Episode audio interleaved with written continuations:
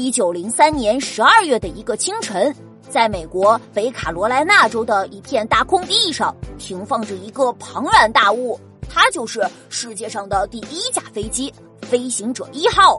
他们的发明者就是非常著名的莱特兄弟。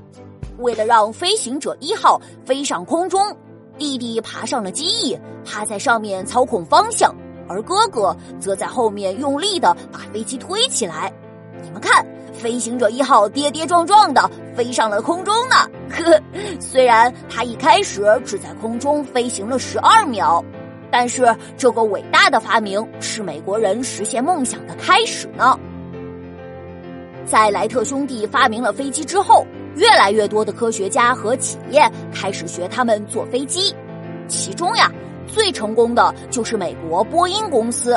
快看，这些在天空中嗡嗡嗡的飞着的轰炸机和战斗机，全是波音公司制作的呢。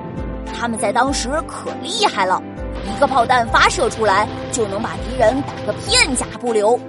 可是这些飞机在当时只能载几个人。这么多人都想坐飞机，怎么坐得下呢？于是啊，为了实现大家的愿望，波音公司在一九二八年制造了世界上的第一款客机，它就是波音八零。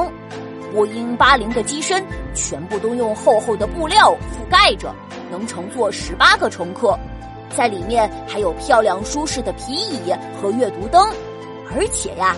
波音公司还在里面安排了几个女护士作为空中小姐，呵呵，这可是世界上最早的空姐呢。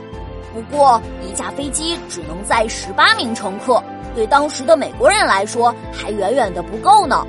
所以呀，在一九五七年，波音公司又推出了一架非常厉害的飞机，就是波音七零七，它能承载二百一十九个乘客，是波音八十的十二倍。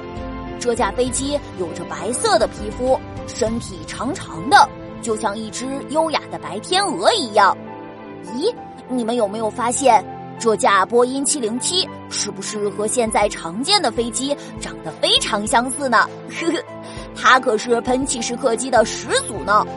我们今天坐的飞机很多都是按照它的模样来设计的。有了这架飞机呀。